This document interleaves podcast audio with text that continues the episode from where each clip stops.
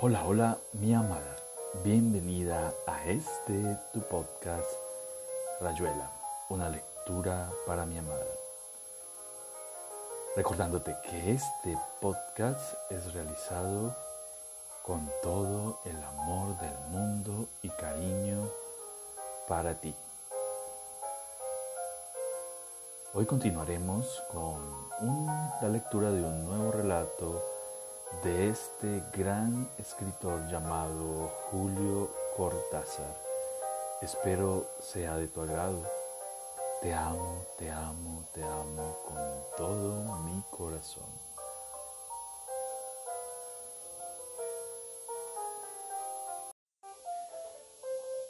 Los buenos servicios. A Marta Mosquera que me habló en París de Madame Francinet. Desde hace un tiempo me cuesta encender el fuego. Los fósforos no son como los de antes. Ahora hay que ponerlos cabeza abajo y esperar a que la llama tome fuerza. La leña viene húmeda y por más que le recomiendo a Frederick que me traiga troncos secos, siempre huelen a mojado y prenden mal. Desde que me empezaron a temblar las manos, todo me cuesta mucho más. Antes yo tendía una cama en dos segundos y las sábanas quedaban como recién planchadas. Ahora tengo que dar vueltas y más vueltas alrededor de la cama. Y Madame Beauchamp se enoja y dice que si me paga por hora es, es para que no pierda tiempo alisando un pliegue aquí y otro allá. Todo porque me tiemblan las manos y porque las sábanas de ahora no son como las de antes, tan firmes y gruesas. El doctor Lebrun ha dicho que no tengo nada, Solamente hay que cuidarse mucho, no tomar frío y acostarse temprano. Y ese vaso de vino cada tanto, ¿eh, Madame Francinet? Sería mejor que lo suprimiéramos y también el pernot a mediodía. El doctor Lebrun es un joven médico, con ideas muy buenas para los jóvenes. En mi tiempo nadie hubiera creído que el vino era malo, y después que yo nunca bebo lo que se llama beber, como la Germain la del tercero, o ese bruto de Félix, el carpintero.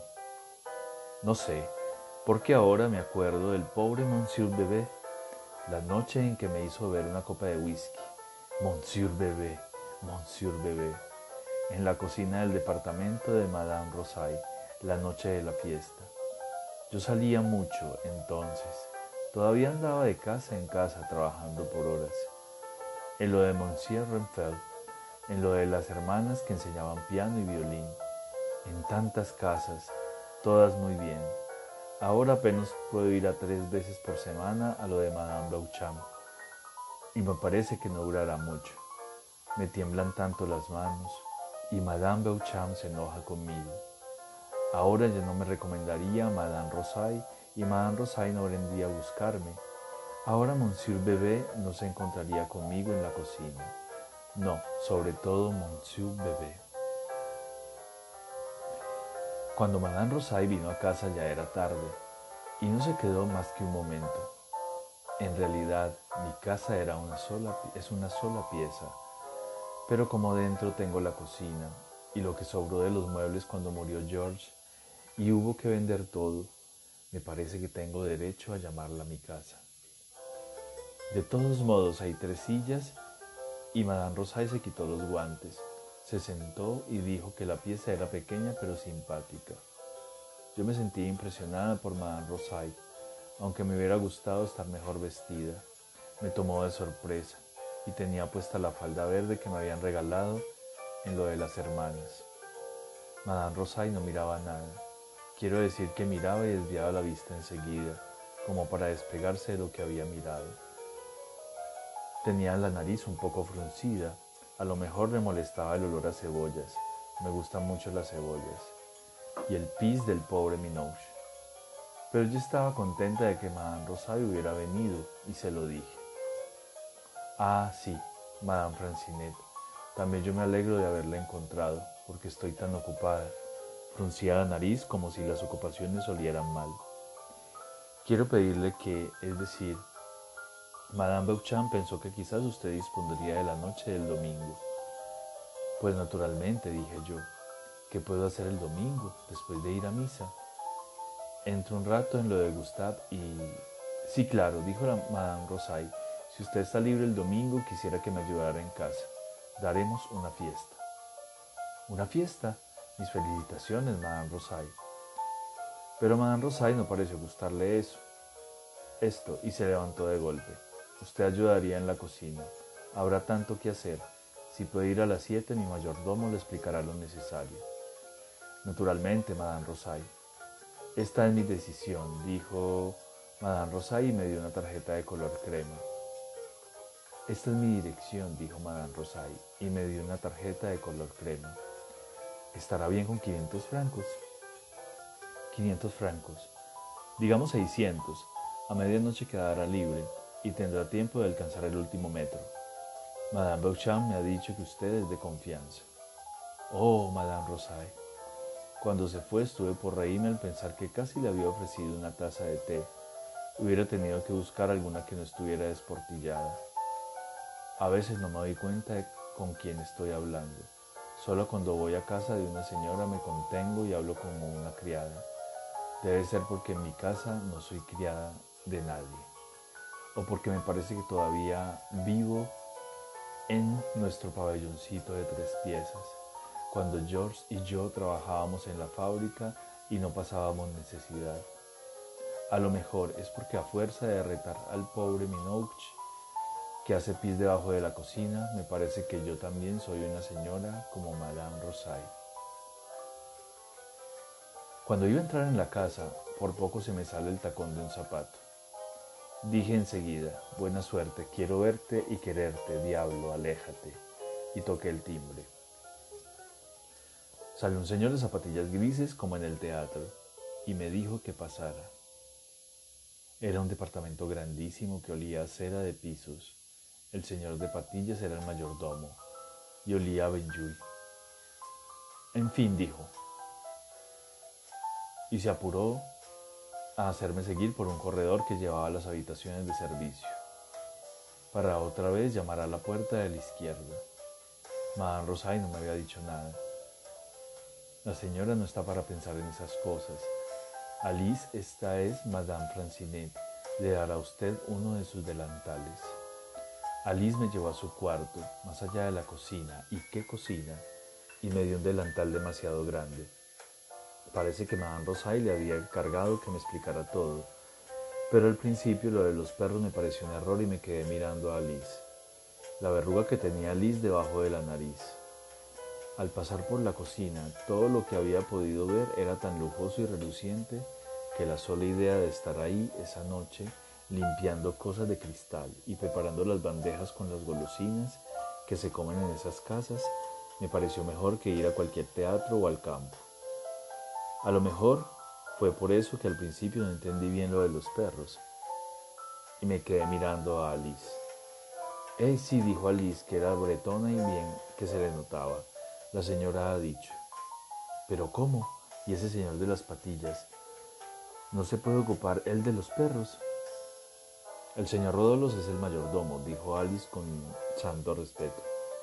Bueno, si no es él cualquiera, no entiendo por qué yo. Alice se puso insolente de golpe. ¿Y por qué no, madame? Francinet para servirla. Madame Francinet, no es un trabajo difícil. Fido es el peor. La señorita Lucien lo ha malcriado mucho. Me explicaba de nuevo amable como una gelatina. Azúcar a cada momento y tenerlo en la falda. Monsieur Bebé también lo echa a perder en cuanto viene. Lo mima tanto, ¿sabe usted? Pero Medor es muy bueno y Fifín no se moverá de un rincón. Entonces dije yo, que no olvide de mi asombro. Hay muchísimos perros. Eh, sí, muchísimos. En un departamento, dije indignada y sin poder disimular. No sé lo que pensará usted, señora, señorita. Perdone usted. Pero en mis tiempos, señorita, los perros vivían en las perreras.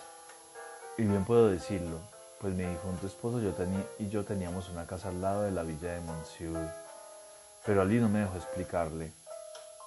No es que dijera nada, pero se veía que estaba impaciente y eso yo lo noto enseguida en la gente. Me callé y empezó a decirme que Madame Rosario adoraba a los perros y que el Señor respetaba todos sus gustos. Y también estaba su hija, la que había heredado el mismo gusto. La señorita anda loca, confido, y seguramente comprará una perra de la misma raza para que tengan cachorros. No hay nada más que seis. Medor, Fifín, Fido, La Petit, Chau y Aníbal. El peor es Fido. La señorita Lucien lo ha malcriado mucho. No lo oye. Seguramente está ladrando en el recibimiento. ¿Y dónde tendré que quedarme a cuidarlos? Pregunté con aire despreocupado. No fuera que Alice creyera que me sentía ofendida. Monsieur Rodolos la llevará al cuarto de los perros. Así que tienen un cuarto los perros, dije siempre con mucha naturalidad. Alice no tenía la culpa en el fondo. Pero debo decir la verdad, y es que le hubiera, le hubiera dado de bofetadas ahí mismo. Claro que tienen su cuarto, dijo Alice. La señora quiere que los perros duerman cada uno en su colchón y les ha hecho arreglar un cuarto para ellos solos. Ya llevaremos una, silla para que usted pueda sentarse y vigilarlos. Me ajusté lo mejor posible el delantal y volvimos a la cocina. Justamente en ese momento se abrió otra puerta y entró Madame Rosay. Tenía una robe de chambré azul con pieles blancas y la cara llena de crema. Parecía un pastel, con perdón se ha dicho, pero estuvo muy amable y se veía que mi llegada le quitaba un peso de encima. Ah, Madame Francinet, ya Ali le habrá explicado de qué se trata.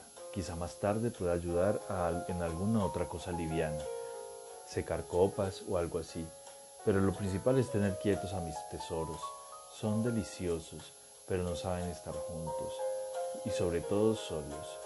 Enseguida se pelean y no puedo tolerar la idea de que Fido muerda a Chao, pobrecito, o que Medor bajó la voz y se acercó un poco. Además tendrá que vigilar mucho al apetito.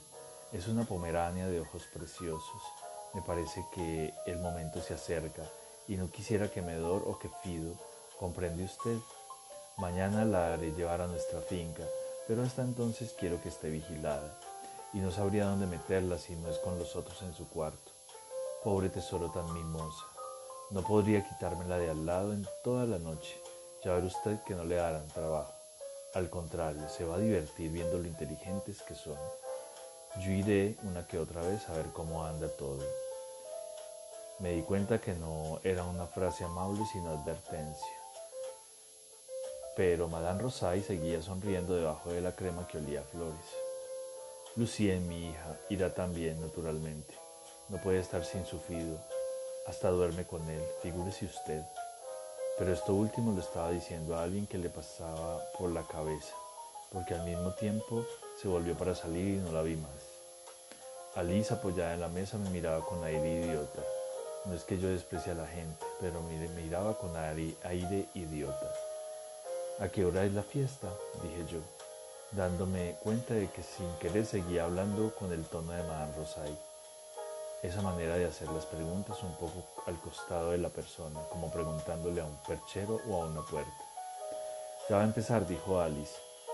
Y Monsieur Rodolos, que entraba en ese momento quitándose una mota de polvo de su traje negro, asintió con aire importante. Sí, no tardarán dijo haciendo una seña a Alice para que se ocupara de unas preciosas bandejas de plata. Ya están ahí Monsieur Fregus y Monsieur Bebé y quieren cócteles. Esos vienen siempre temprano, dijo Alice. Así beben también. Ya le he explicado todo a Madame Francinet y Madame Rosay le habló de todo lo que tiene que hacer. Ah, perfectamente. Entonces lo mejor será que la lleve a la habitación donde tendrá que quedarse. Yo iré luego a traerla a los perros. El señor y Monsieur Bebé están jugando con ellos en la sala. La señorita Lucien tenía Fido en su dormitorio, dijo Alice. Sí, ella misma se lo traerá a Madame Francinet. Por ahora, si quiere usted venir conmigo. Así fue como me vi sentada en una vieja silla de Viena, exactamente en el medio de un grandísimo cuarto lleno de colchones por el suelo y donde había una casilla con techo de paja, igual que las chozas de los negros, que según me explicó el señor Rodolos era un capricho de la señorita Lucien para su fido. Los seis colchones estaban tirados por todas partes, y habían escudillas con agua y comida. La única lámpara eléctrica colgaba justamente encima de mi cabeza y daba una luz muy pobre. Se lo dije al señor Rodolos y que tenía miedo por quedarme dormida cuando no estuvieran más que los perros. Oh, no se quedará dormida, Madame Francine, me contestó. Los perros son muy cariñosos, pero están mal criados y habrá que ocuparse de ellos todo el tiempo. Espere aquí un momento. Cuando cerró la puerta y me dejó sola, sentada en medio de ese cuarto tan raro, con el olor a perro, un olor limpio, eso sí, y todos los colchones por el suelo. Me sentí un poco rara porque era casi como estar soñando, sobre todo con esa luz amarilla encima de la cabeza y el silencio. Claro que el tiempo pasaría pronto y no sería tan desagradable, pero a cada momento sentía como si algo no estuviera bien. No precisamente que me hubieran llamado para eso sin prevenirme, pero tal vez lo raro de tener que hacer ese trabajo o a lo mejor yo realmente pensaba que eso no estaba bien. El suelo brillaba bien de bien lustrado y los perros se veía que hacían sus necesidades en otra parte porque no había nada de olor, salvo el de ellos mismos, que no es tan feo cuando pasa un rato. Pero lo peor era estar sola y esperando, y casi me alegré cuando la señorita Lucien entró trayendo en brazos a Fido, un pequinés horrible, no puedo aguantar a los pequineses. Y el señor Rodolos vino gritando y llamando a los otros cinco perros hasta que estuvieron todos en la pieza. La señorita Lucien estaba preciosa, toda de blanco y tenía un pelo platinado que le llegaba a los hombros. Besó y acarició mucho rato a Fido, sin ocuparse de los otros que bebían y jugaban, y después me lo trajo y me miró por primera vez. ¿Usted es la que los va a cuidar? dijo. Tenía una voz un poco chillona, pero no se puede negar que era muy hermosa. Soy Madame Francinet para servirla, dije saludando. Fido es muy delicado, tómelo, sí, en los brazos. No, lo va, no la va a ensuciar. Lo baño yo misma todas las mañanas. Como le digo, es muy delicado, no le permita que se mezcle con esos. Cada tanto ofrézcale agua. El perro se quedó quieto en mi falda, pero lo mismo me daba un poco de asco. Un danés grandísimo lleno de manchas negras se acercó y se puso a olerlo, como hacen los perros y la señorita Lucien soltó un chillido y le dio un puntapiés. El señor Rodolos no se movía de la puerta y se veía que estaba acostumbrado. Ya ve, ya ve, gritaba la señorita Lucien. Es lo que no quiero que suceda y usted no debe permitirlo. Ya le explicó mamá, ¿verdad? No se moverá de aquí hasta que termine el pari.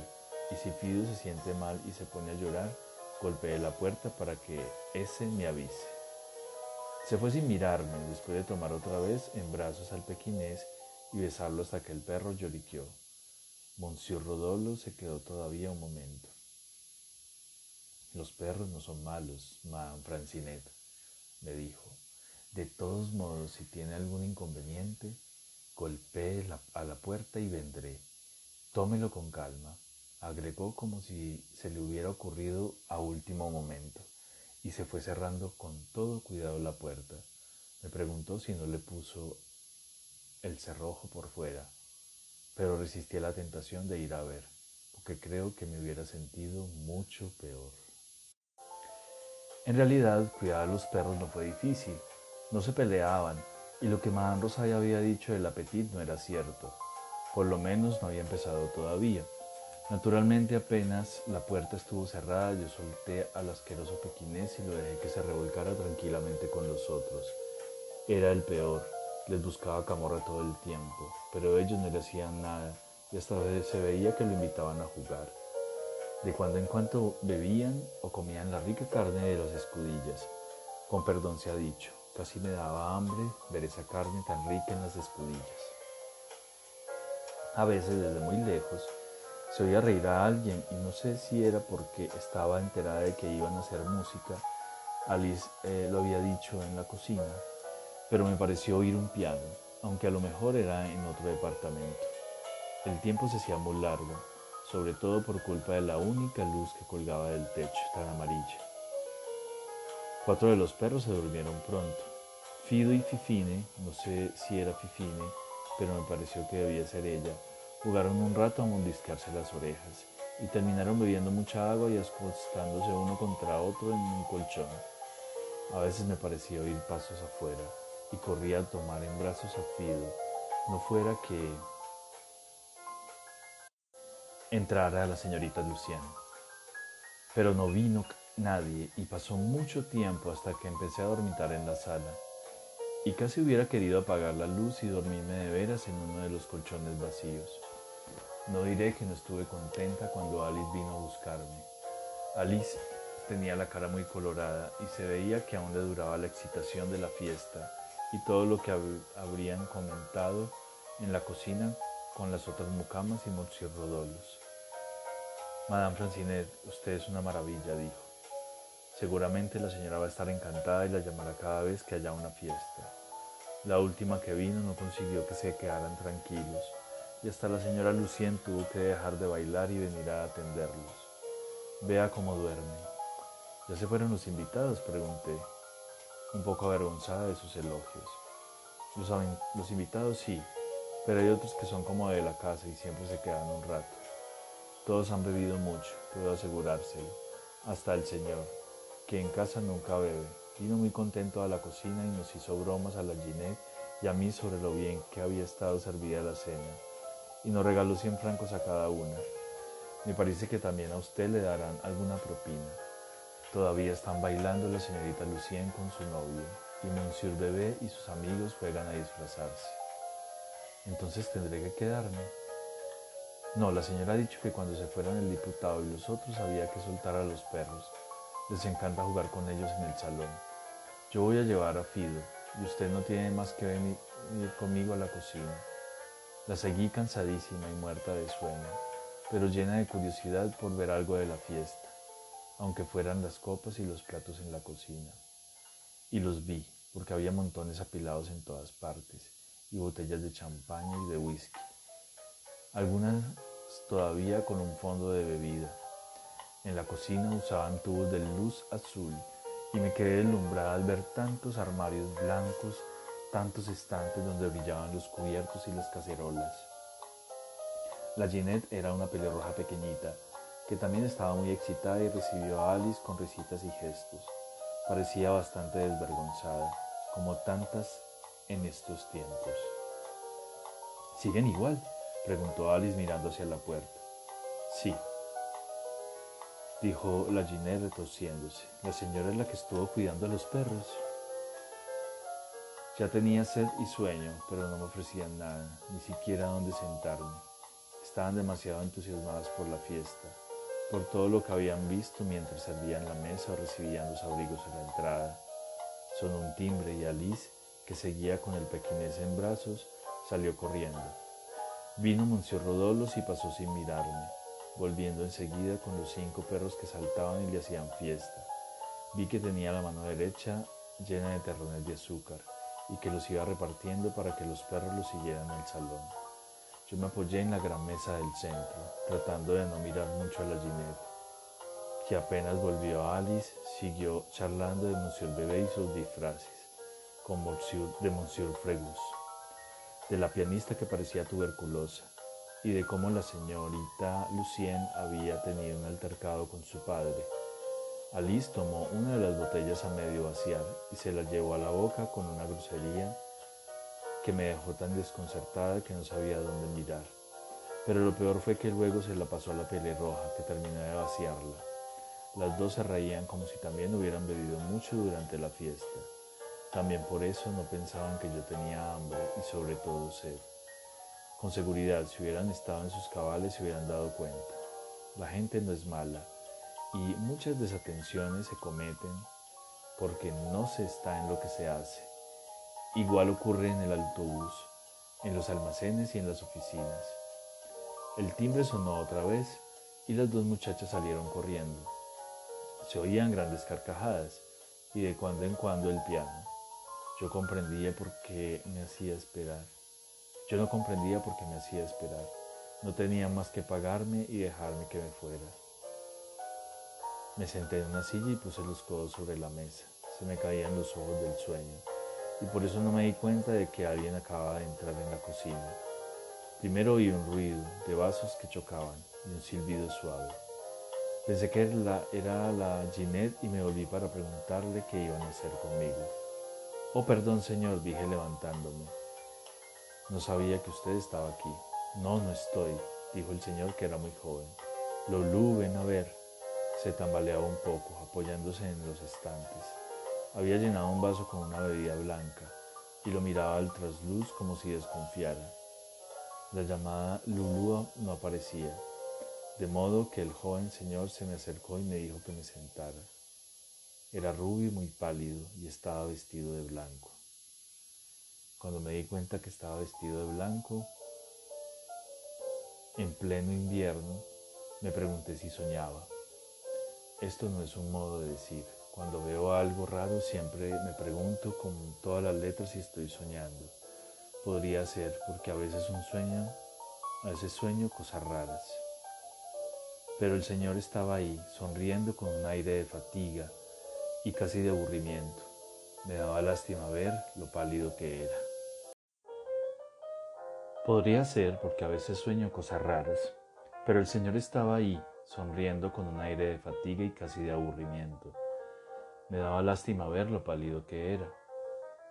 Usted debe ser la que cuida a los perros, dijo, y se puso a beber. Soy Madame Francinet para servirlo, dije. Era tan simpático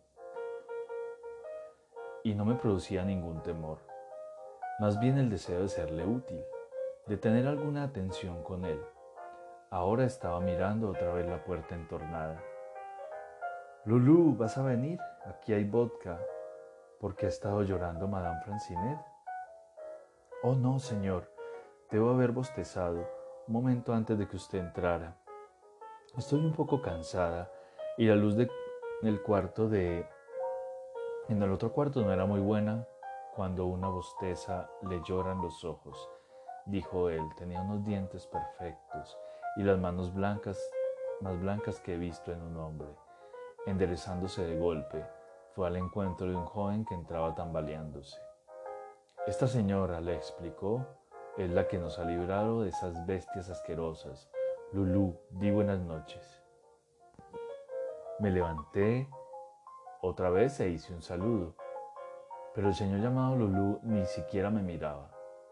Había encontrado una botella de champaña en la heladera y trataba de hacer saltar el corcho.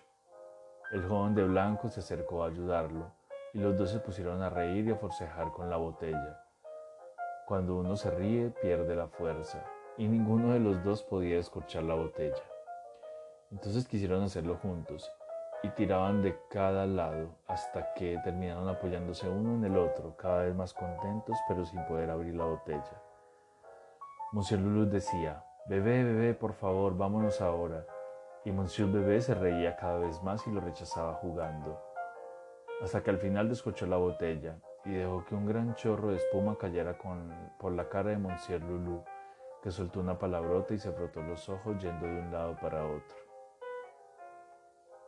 Pobre querido, está demasiado borracho, decía Monsieur Bebé, poniéndole las manos en la espalda y empujándolo para que saliera. Vaya a hacerle compañía a la pobre Nina que está muy triste, y se reía pero ya sin ganas. Después volvió y lo encontré más simpático que nunca. Tenía un tic nervioso que le hacía levantar una ceja. Lo repitió dos o tres veces, mirándome. Pobre Madame Francinet, dijo, tocándome la cabeza muy suavemente. La han dejado sola y seguramente le han dado nada de beber. Ya vendrán a decirme que puedo volver a casa, señor, contesté. No me molestaba que se hubiera tomado tanto la libertad de tocarme la cabeza. ¿Que puede volver? ¿Que puede volver? ¿Qué necesidad tiene nadie de que le den permiso para hacer algo? dijo Monsieur Bebé, sentándose frente a mí.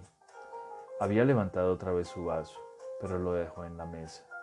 Fue a buscar uno limpio y lo llenó de una bebida color té. Madame Francinet, vamos a beber juntos, dijo alcanzándome el vaso. A usted le gusta el whisky, claro. Dios mío, señor, dije asustada. Fuera del vino y los sábados, un pequeño pernot en lo de Gustave, no sé lo que es beber.